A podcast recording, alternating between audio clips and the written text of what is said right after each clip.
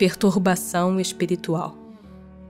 A alma tem consciência de si mesma imediatamente depois de deixar o corpo? Imediatamente não é bem o termo. A alma passa algum tempo em estado de perturbação.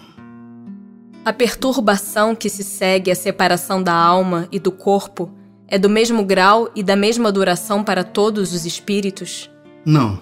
Depende da elevação de cada um.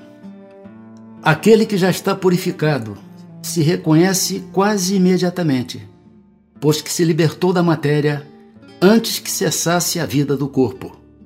Enquanto que o homem carnal, aquele cuja consciência ainda não está pura, guarda por muito mais tempo a impressão da matéria.